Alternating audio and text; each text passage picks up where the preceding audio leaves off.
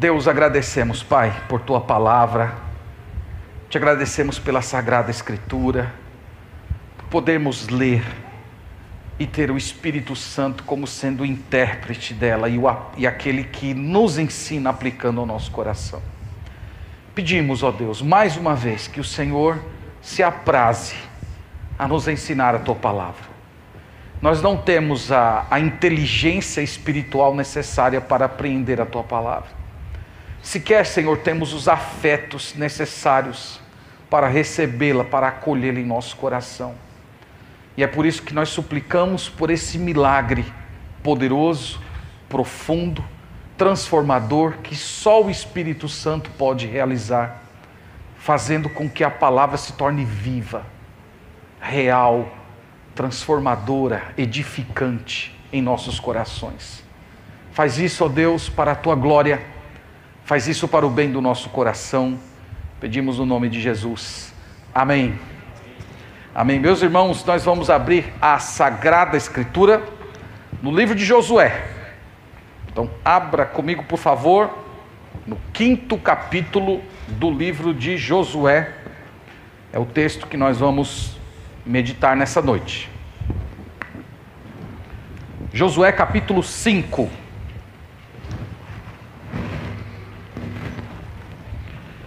Colocaram tanta água aqui para mim que dá para fazer um batismo quase. Vocês não têm noção. Obrigado. Mas um batismo só presbiteriano, não dá para fazer um batista não. Presbiteriano é só derramando água na cabeça. Um abraço aos irmãos presbiterianos que amamos, viu, irmãos? A gente brinca assim, mas a gente ama, viu? É, irmãos, eu já tenho falado para vocês que o livro de Josué, ele é um livro que trata a respeito do cumprimento das promessas de Deus. Deus um dia falou com Abraão, dizendo: Sai da tua terra, sai da tua parentela, vai para uma terra que eu vou te mostrar, e creia que os seus descendentes, vale, vale a pena dizer que descendentes que ele nem tinha gerado ainda, ele sendo um homem que não tinha condições de ter filhos, e Deus fala: dos teus descendentes, eles serão herdeiros dessa terra. E a Bíblia diz que Abraão, que Abraão saiu peregrinando pela terra de Canaã. Essa terra era habitada por sete nações poderosas, pagãs. E Deus disse: creia que essa terra será possuída pelos seus descendentes. E ele creu. E a Bíblia diz que isso lhe foi imputado por justiça.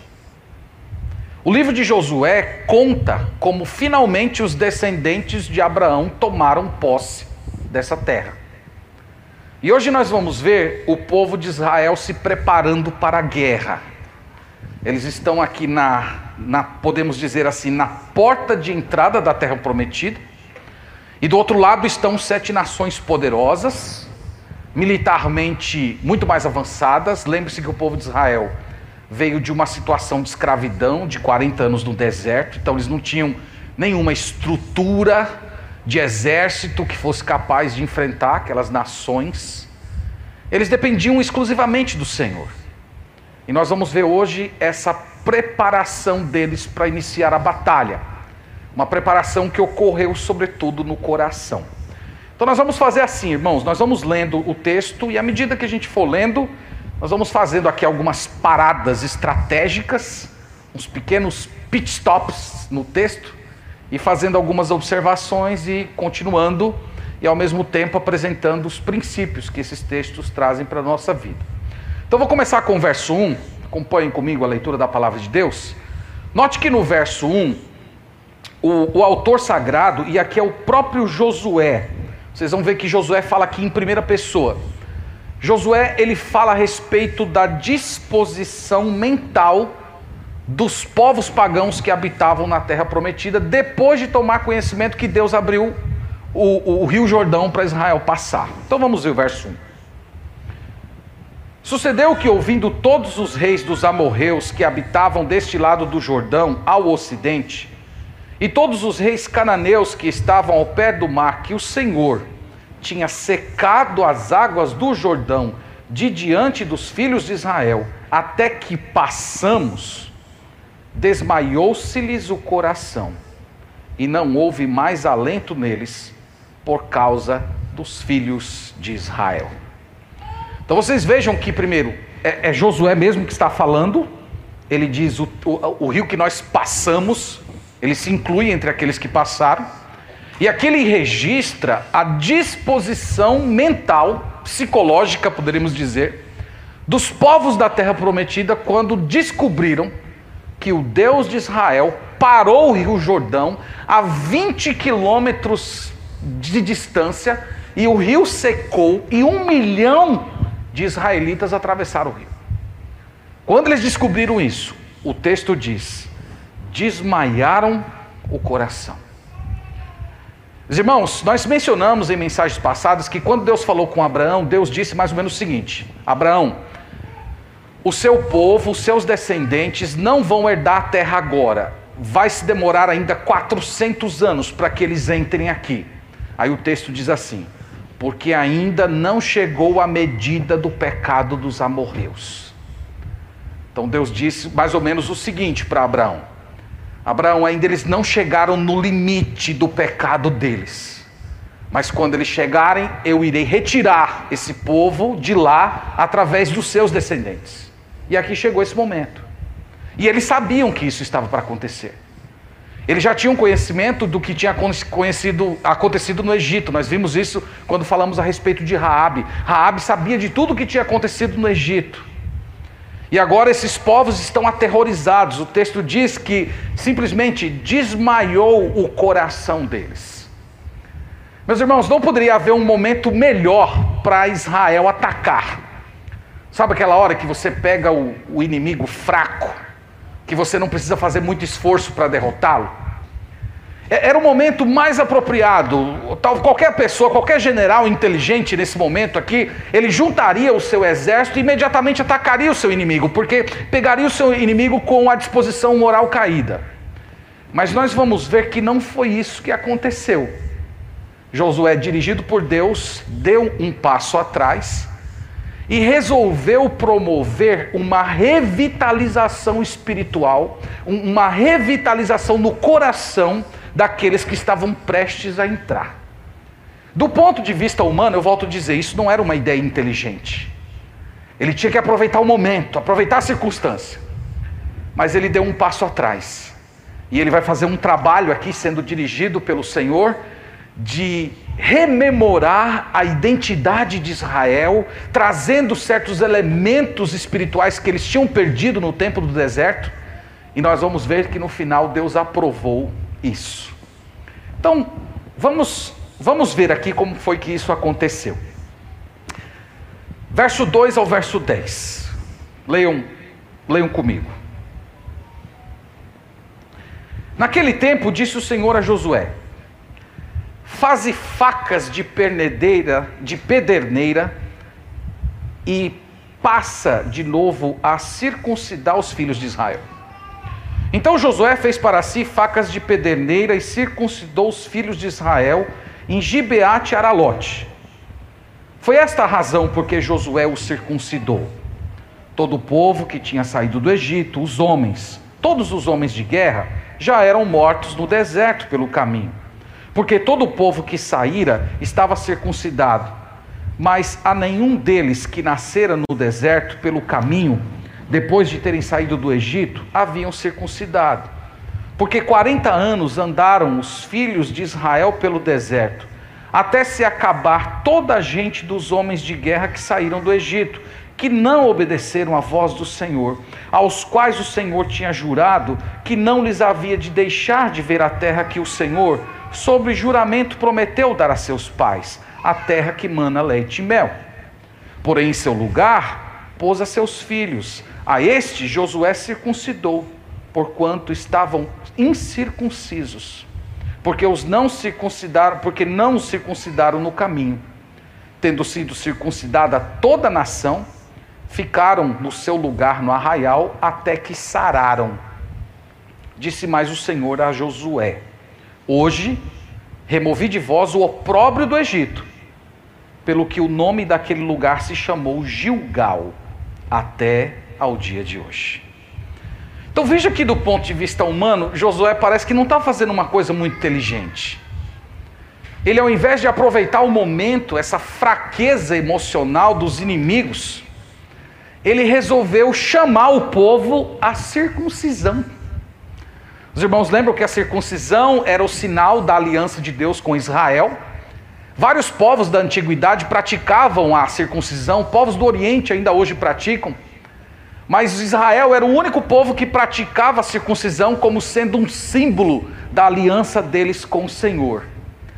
E essa circuncisão, ela representava o que eles deveriam ser no coração. A remoção da carne do, do, do prepúcio era como se fosse a remoção do eu carnal. Era, era um símbolo de purificação que deveria ser encontrada dentro do coração deles. Era o símbolo da conversão. Algumas vezes os profetas vão dizer isso. Jeremias, por exemplo, disse isso no capítulo 4, versículo 4: circuncidai o vosso coração. Então, aquele gesto externo era para ser o, o, o, símbolo da pureza que eles deveriam ter no coração. Eles tinham que ter um coração purificado, eles tinham que ter um coração terno, eles tinham que ter um coração arrependido na presença de Deus. E isso era o selo da aliança. E o texto aqui explica que quando eles foram sair do Egito, todos eles foram circuncidados. No entanto, depois que eles atravessaram o Mar Vermelho, vocês conhecem bem a história, todo o povo se rebelou contra Deus. Eles quebraram a aliança, eles tentaram a Deus, eles se tornaram idólatras, e que por causa disso Deus os rejeitou e eles foram condenados a vagar 40 anos no deserto. E durante esses 40 anos não houve mais circuncisão em Israel. Aquela geração que estava prestes a entrar na terra prometida com Josué ainda não havia participado desse símbolo da aliança. E é só, irmãos, nesse momento aqui, nesse texto que acabamos de ler, nessa ocasião, que chega o momento de eles rememorarem essa herança espiritual. E a pergunta que fica é: por que, que eles tinham que fazer isso antes da guerra?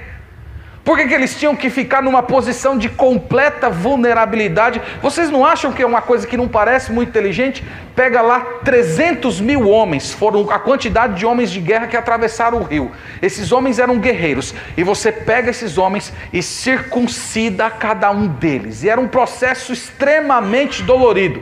A faca de pedreira, na verdade, eram pedras. Pedras muito bem amoladas. E sem nenhum tipo de sem nenhum tipo de anestesia, esses homens tiveram a carne do prepúcio cortada. Além de serem crentes, eram machos, não é verdade? Muito machos. E eles ficam lá, no meio daquelas dores, vários dias, completamente vulneráveis. Eles veja que, que, que estratégia que do ponto de vista militar não parece ser nada inteligente. E por que, que eles precisavam passar por aquilo? Para eles recordarem quem era o Deus deles, para eles rememorarem a herança deles, para eles lembrarem que quem daria a vitória para eles era o Senhor, que eles eram parte da, da nação escolhida. E o texto diz que eles foram circuncidados, né? Os arqueólogos, é, lendo esses dias a respeito disso, os arqueólogos encontraram essas facas de pedre, perde, muito obrigado. De pedra. Os arqueólogos encontraram elas, né? É, eram lascas de pedras bem finas. E, eles, e esse, todo esse processo foi, foi feito. Imagina Josué, foi o próprio Josué quem fez. Circuncidou 300 mil homens. Imagina aí os irmãos daqui da igreja que são médicos, trabalham com cirurgia. Imagina fazer 300 mil cirurgias, irmã Maria. Não é coisa pequena. Então ele foi feito todo esse trabalho. E eles estavam a três quilômetros de Jericó. E Deus, irmãos, após esse processo, fala algo muito interessante para eles. Muito interessante no verso 9. Veja que Deus dá explicação do que está acontecendo aqui. Disse mais o Senhor a Josué: Hoje removi de vós o opróbrio do Egito pelo que o nome daquele lugar se chamou Gilgal até ao dia de hoje. O nome Gilgal significa rolar. Então é como se tivesse um peso sobre Israel. Esse peso fazia parte da vergonha deles, Quando ele diz aqui opróbrio, ele está falando de uma condição social vergonhosa diante de Deus. E essa condição vinha do fato de que eles não eram circuncidados, porque a circuncisão simbolizava o fato de que eles eram filhos de Deus. E Deus está falando: Eu removi essa vergonha de vocês. Eu estou tirando vocês dessa posição de desonra. Eu estou rolando a desonra para longe de vocês, para vocês serem reconhecidos como os os meus filhos. E ali estavam os últimos resquícios, quando ele fala que removeu o opróbrio do Egito, é, é mais ou menos dizendo assim: vocês antes eram reconhecidos como servos de Faraó, daqui por diante vocês serão reconhecidos como meus filhos. É isso que Deus está fazendo. Então veja que Deus, irmãos, aqui, Ele está montando a identidade do povo dele. Ele está trabalhando no, no, no coração do povo dele para que eles recordem quem eles são, antes de fazerem a grande obra do Senhor. Isso tinha uma importância muito grande, irmãos. Isso tinha uma, importância espiritual, porque lembrava quem eles eram, mas tinha uma, uma, um, a própria importância psicológica aqueles homens se percebendo circuncidados, tal qual Abraão se circuncidou também quando já era um homem maduro. Então eles estavam ligados espiritualmente a esse homem. Isso aqui, irmãos, lembra a nós que estamos do outro lado da história hoje, que Deus também fez uma aliança conosco, que Ele também circuncidou o nosso coração, que Ele removeu a nossa vergonha, que ele tirou de nós uma condenação terrível e lançou sobre o seu filho. E nós hoje somos reconhecidos como povo de Deus. Nós também somos trazidos para o meio da nação santa, do sacerdócio real de Deus nesse mundo. E Deus faz isso com a gente antes de nós entrarmos nas lutas, nas muitas tribulações que nós enfrentamos nesse mundo. Eles estão aqui prestes a entrar numa guerra. E nós também, antes de entrarmos nas lutas espirituais, nós também somos trazidos para o seio do povo de Deus. Nós somos circuncidados no coração e enviados por Deus a esse mundo para poder vencer no nome dEle. E eu queria falar com você que ainda não foi purificado. Você que ainda não foi circuncidado no seu coração, você que ainda não foi trazido para o meio dessa, dessa dessa comunidade santa. Se você não foi, lembre-se que você também está numa guerra, só que você não está numa guerra do lado de Deus, você está numa guerra contra Deus. De toda forma você está numa guerra. Ou você está numa batalha contra o mundo, a carne, o diabo, como um filho de Deus, perdoado, remido, lavado no sangue de Jesus, ou você está numa guerra contra Deus tentando ser o Deus da sua vida e conduzir a existência do seu próprio jeito. E Deus, através da Sua palavra, chama você a, a, a, se entregar a Jesus em arrependimento e fé, para ter o seu coração circuncidado, para ser tornado parte do povo de Deus, para que Deus remova da sua vida a vergonha do seu pecado e traga a você a santidade do Senhor Jesus Cristo.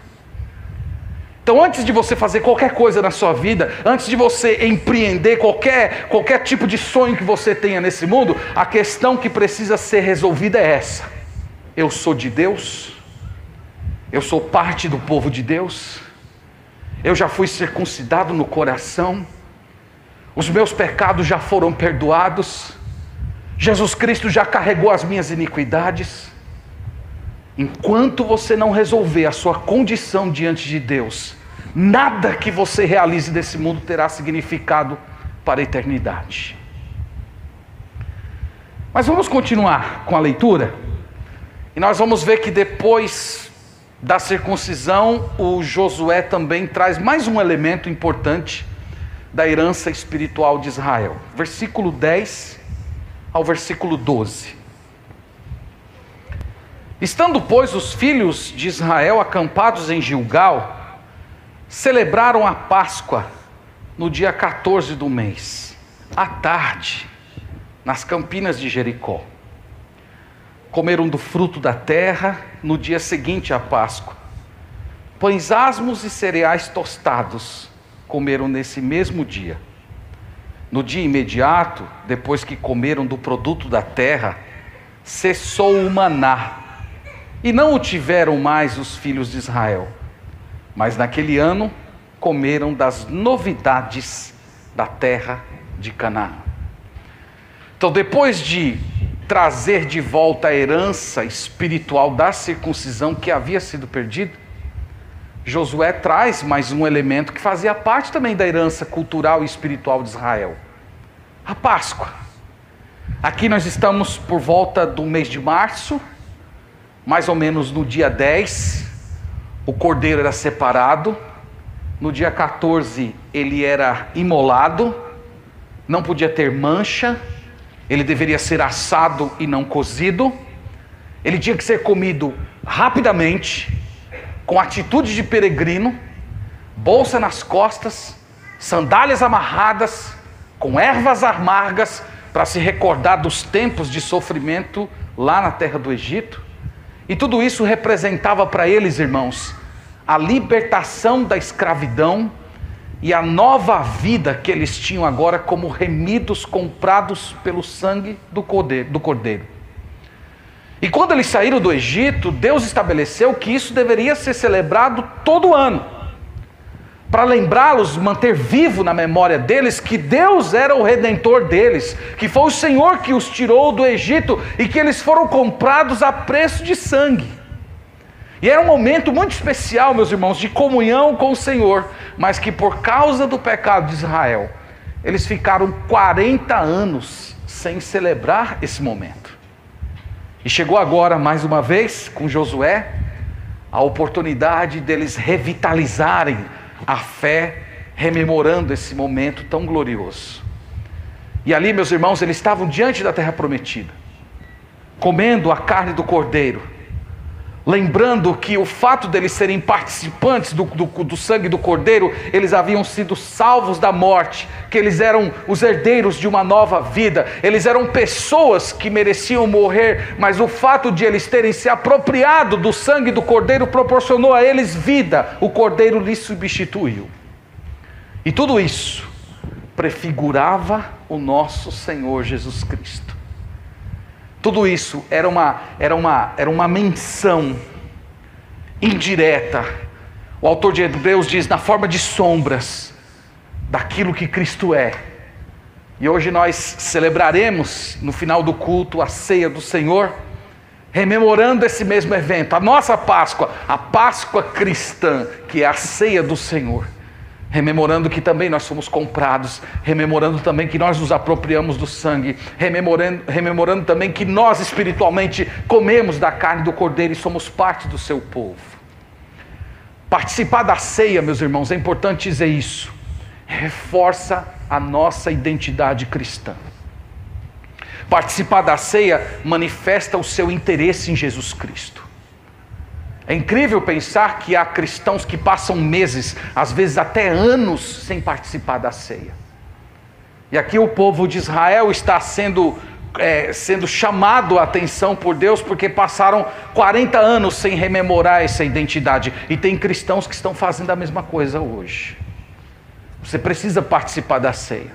Você precisa se aproximar da mesa do Senhor. Quando você se aproxima da mesa do Senhor, mesmo sendo pecador, mesmo reconhecendo que você é indigno de tomar esse pão, toda vez que você se aproxima, você está se colocando como alguém que é de Cristo, que foi comprado pelo Senhor Jesus Cristo. E Israel precisava lembrar disso. Uma outra observação que Josué nos faz aqui do verso 11 a 12 é que o maná cessou. Vocês viram isso? Durante 40 anos, caiu literalmente pão do céu para os israelitas. Na sexta-feira caía pão dobrado para não trabalharem no sábado. E agora, pela primeira vez, depois de 40 anos, eles estavam finalmente comendo fruto da terra. Eu não sei como é que você consegue imaginar isso, mas deve ter sido uma ocasião muito emocionante. Para eles, meus irmãos, tinha um significado especial. Chegar ali nas portas de Canaã, e experimentar o sabor do fruto da terra era uma amostra daquilo que Deus estava reservando para eles em breve. Então eles comendo os frutos, uvas, tâmaras, experimentando aquilo que a terra produzia, sentindo aqueles gostos. Imagina que aqueles homens, homens de aproximadamente 40 anos, nunca tinham se, sentido o sabor de um fruto. E eles estavam saboreando aqueles, é, degustando aqueles sabores novos, lembrando, em breve nós vamos ter posse de tudo isso. Em breve nós vamos poder estar na terra do Senhor. Isso, irmãos, ensina um, uma coisa interessante a respeito de milagres. Que Deus, ele, ele não faz milagres quando nós temos condições de resolver com os recursos que Ele nos dá. Durante 40 anos Deus fez milagres. Mas agora eles tinham terra. Então é como se Deus estivesse dizendo: agora está na hora de vocês pegarem na enxada e aprenderem a trabalhar a terra que eu lhes dou. O mesmo ocorre com a gente. Quando não há nada a ser feito, Deus é todo-poderoso para fazer milagres, mas muitas vezes Ele nos dá os recursos para trabalharmos aquilo que Ele nos dá. Então, meus irmãos, o, o que isso aqui representa para nós hoje? Ora, essa ideia ela é muito repetida no Novo Testamento, inclusive nós já vimos isso no livro de Romanos. Nós que estamos aqui hoje, Deus também nos dá sabores, amostras da fartura que está sendo preparada para a gente na glória. A Bíblia, na verdade, chama isso de primícias do Espírito. O que são as primícias do Espírito? São todas aquelas graças que Deus dá para a gente hoje experimentar aqui nesse mundo e que nós sentimos apenas um gostinho, apenas um sabor, e isso meio que desperta o nosso apetite espiritual para desejar a plenitude delas. Então estou falando de quê? Eu estou falando de amor, de paz, de perdão, de graça, de alegria, de comunhão com Cristo. Nós temos essas coisas todas nesse mundo hoje, irmãos, mas elas são primícias, elas são incompletas. A nossa própria comunhão com Cristo, ela é tão boa, ela é tão saborosa, mas nós sabemos que nós quebramos. Nós, nós enfraquecemos e nós ficamos com sabor. Senhor, eu queria mais disso, mas no outro dia, no outro dia parece que a gente já está fraco e perdeu o sabor por essas coisas. Deus também nos dá primícias hoje, e Ele faz isso, irmãos, para nos animar para a gente olhar para o futuro, a gente experimentar um pouco do amor de Deus cercando o nosso coração e, e, e, desejar, quase que saboreando, dizendo assim: Senhor, eu não vejo a hora de experimentar esse amor na plenitude. Eu não vejo a hora, Senhor, de, de ter uma alegria tão completa contigo que ela nunca mais será quebrada por tristeza e decepção nenhuma. Eu desejo ter uma paz que é completamente inquebrável e eu não vejo a hora de ter esse fruto na tua presença. Essas são as primícias do Espírito. E as primícias de Israel na entrada da terra prometida apontam para essas primícias que nós temos hoje. Vamos dar continuidade, tá bom? Ao texto. Nós vamos ver agora algo glorioso, irmãos. É muito bonita essa passagem aqui. Eu até peço que você use sua imaginação e tente mentalizar o que vai acontecer aqui. Basicamente, Deus está respondendo com uma aprovação para tudo isso que Israel fez até agora. Verso 13: Estando Josué ao pé de Jericó, levantou os olhos e olhou Eis que se achava em pé diante dele um homem que trazia na mão uma espada nua. Chegou-se Josué a ele e disse-lhe: És tu um dos nossos ou um dos nossos adversários? Respondeu ele: Não, sou o príncipe do exército do Senhor e acabo de chegar. Então Josué se prostrou com o rosto em terra e o adorou e disse-lhe: que diz meu senhor ao teu servo? Respondeu o príncipe do exército do Senhor a Josué: Descalça as sandálias dos teus pés, porque o lugar em que estás é santo. E Josué fez assim. Amém? Lindo esse texto, não é? Lindo. Josué, irmãos, ele até então, até esse momento, ele era o general do exército de Israel.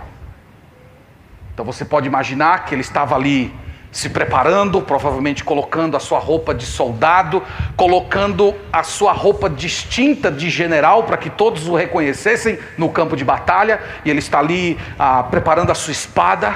De repente, ele vê um outro homem que já vem com uma espada pronta na mão, e ele não reconhece quem é essa pessoa. E ele vai ao encontro, firme, como um general, pronto a defender o seu povo. Quem é você? Nunca te vi aqui. É nosso inimigo ou está do nosso lado? E a resposta vocês viram, é, é uma resposta gloriosa. Sou o príncipe do exército do Senhor e acabo de chegar. E nós sabemos, irmãos, pela reação de Josué, o texto diz que ele prostrou o rosto em terra e o adorou. E vocês sabem que anjos de Deus na Bíblia não recebem adoração. Quem é que chegou aqui? Jesus Cristo chegou. Numa das várias aparições dele do Antigo Testamento. Jesus Cristo como guerreiro. Em Êxodo 15, 3 diz que Jeová é homem de guerra. E estava aqui o Senhor Jesus, quase que dizendo assim: Eu vim assumir a liderança desse exército. Você está sendo rebaixado do seu cargo de general. O general de hoje em diante sou eu. Sou eu que vou conduzir esse exército. Sou eu que vou dar a vitória a vocês. E Jesus estava ali, irmãos, assumindo a sua posição. E o texto diz que ele simplesmente adorou e pergunta: O que é que eu tenho que fazer? Ele diz: Tira as sandálias dos seus pés. Vocês lembram disso, não lembram? Deus falando com Moisés lá na sarça ardente, em Gênesis capítulo 3, é, a sarça pegando fogo. Jo, é, Moisés se aproxima e Deus diz a mesma coisa: Tira as sandálias dos teus pés. Quase que dizendo: A minha presença santifica tudo. Eles estavam, meus irmãos, numa terra pagã. Mas a presença de Deus naquela terra estava santificando eles. E Jesus estava aqui, meus irmãos, assumindo a posição de líder do seu povo, lutaria por eles, lutaria no lugar deles e faria coisas impossíveis. Nós vamos ver daqui para frente o, o, sol parando, eles destroçando exércitos poderosos, tudo isso porque o príncipe dos exércitos do Senhor estava na frente deles. Pois bem, meus irmãos, essa é a exposição do texto.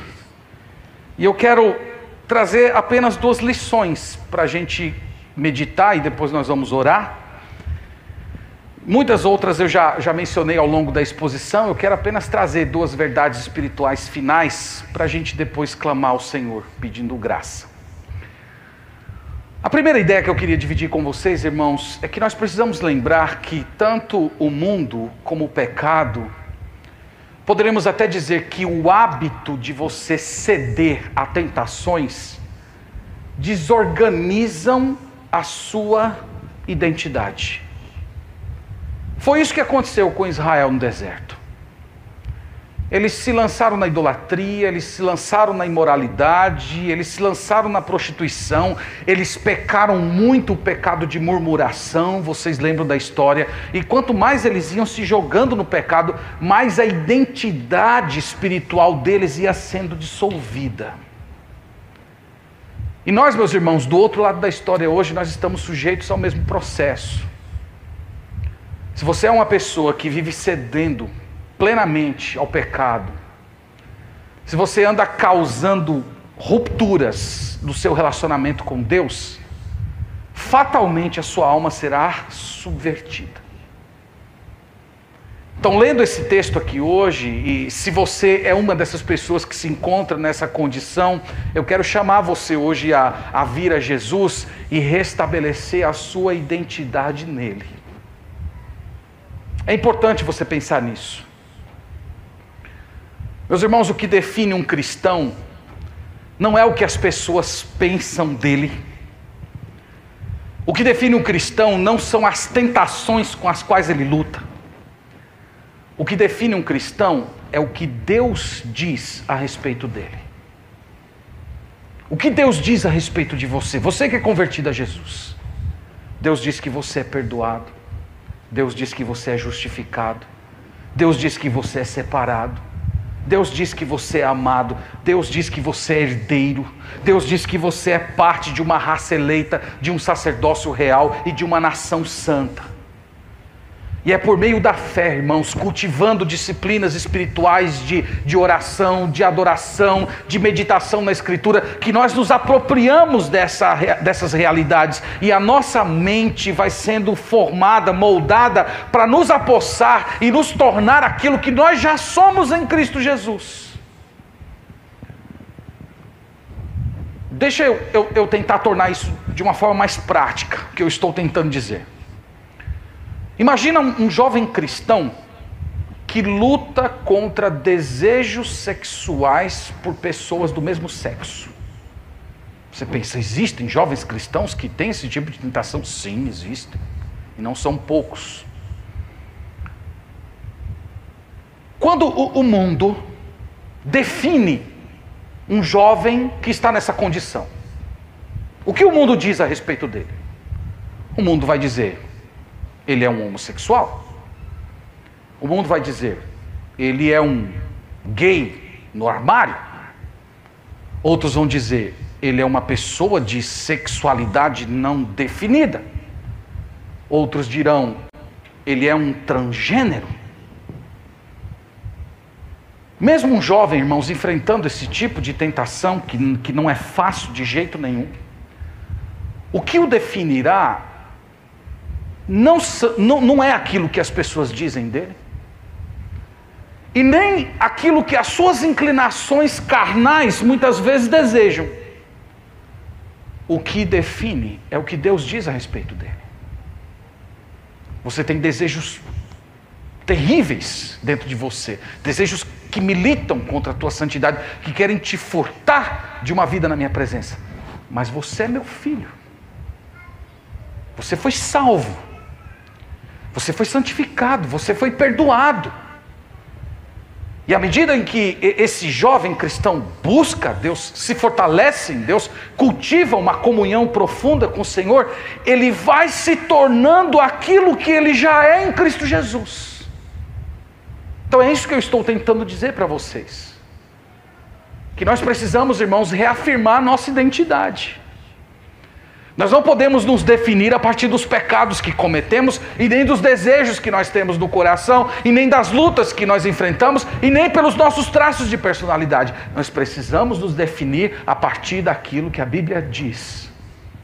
Então, se você é uma pessoa que luta contra pecado de murmuração, você não pode se definir a partir disso, você tem que se definir a partir do que Deus diz sobre você. Deus diz que aquele que é dele deve ter ações de graças nos lábios em vez de murmuração. E você se define assim, e você busca isso, e você, pela fé em Jesus, vai se apropriar dessa realidade.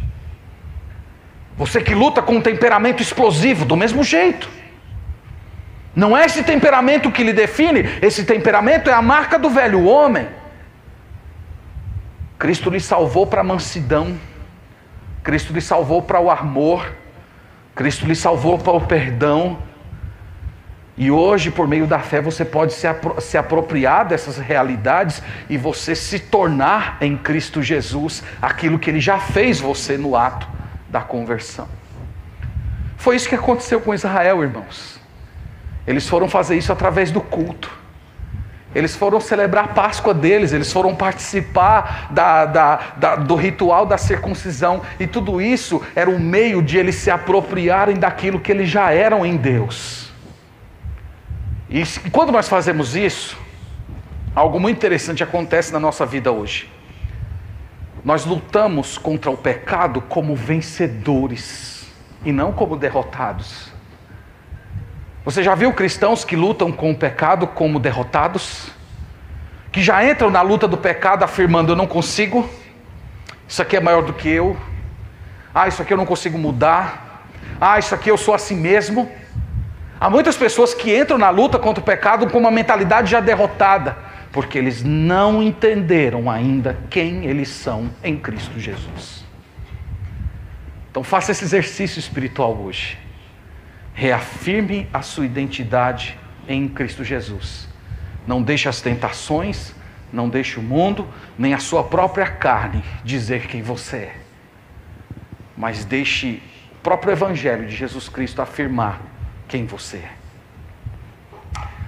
A segunda lição, e é a mais importante de todas, é que Jesus Cristo, irmãos, vai à nossa frente. Jesus Cristo está com a gente. Jesus Cristo luta as nossas batalhas. Jesus Cristo está nas nossas provações. Jesus Cristo está nos nossos desafios. Irmãos, como a gente precisa reaprender isso? É, é, é isso aqui é aquele tipo de coisa que todos nós sabemos, mas parece que não entrou ainda no nosso coração. Nós sabemos, Jesus disse lá em Mateus 28: Eis que estou convosco todos os dias. A gente sabe disso, mas parece que a gente não crê. Parece que quando nós somos lançados da fornalha, nós não acreditamos que o ser santo, aquele mesmo ser santo que entrou com os três amigos de Daniel na fornalha de Nabucodonosor, nós é como se nós não acreditássemos que ele está conosco. Você precisa crer nisso. Você precisa crer nessa frase aqui, nessa frase que foi dita a Josué: Eu sou o príncipe dos exércitos do Senhor e acabo de chegar. Você tem que crer nisso. Ele chegou. Quando foi que ele chegou? No dia que você creu. No dia que você creu, ele assumiu a sua vida como sendo o general que vai conduzir você.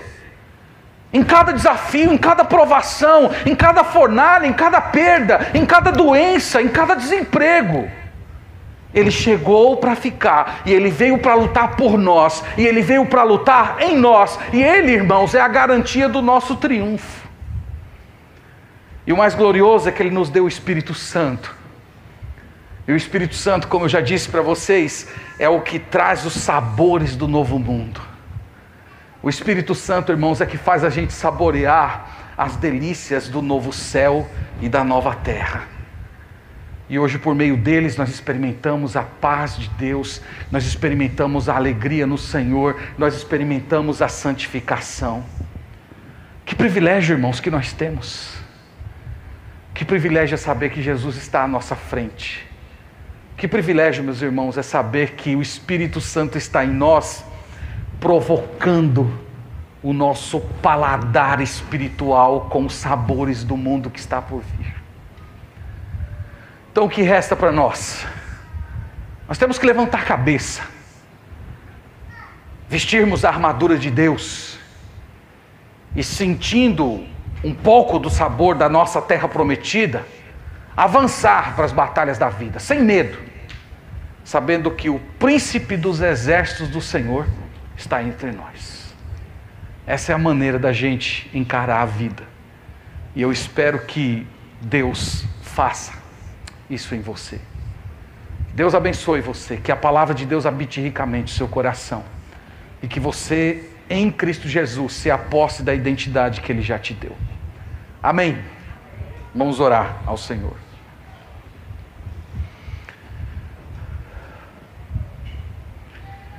Te agradecemos, Senhor, por tua palavra. Louvamos o teu nome, Senhor, por esse momento que o Senhor nos preparou. Que texto belíssimo que o Senhor nos deu essa noite para meditar. Nós rogamos, Pai, que a semelhança de Israel, nós também reafirmemos quem nós somos no Senhor. Que nós não sejamos definidos a partir da vergonha do nosso próprio pecado, mas que nós experimentemos na nossa vida cristã o gilgal de Deus, a remoção de toda vergonha na tua presença. Nós oramos, Senhor, para que nós sejamos definidos a partir do que somos em Cristo. Nós oramos para que o teu Santo Espírito desperte os nossos paladares espirituais para sentirmos o sabor do novo mundo, de todas as coisas gloriosas que nós já temos no Senhor.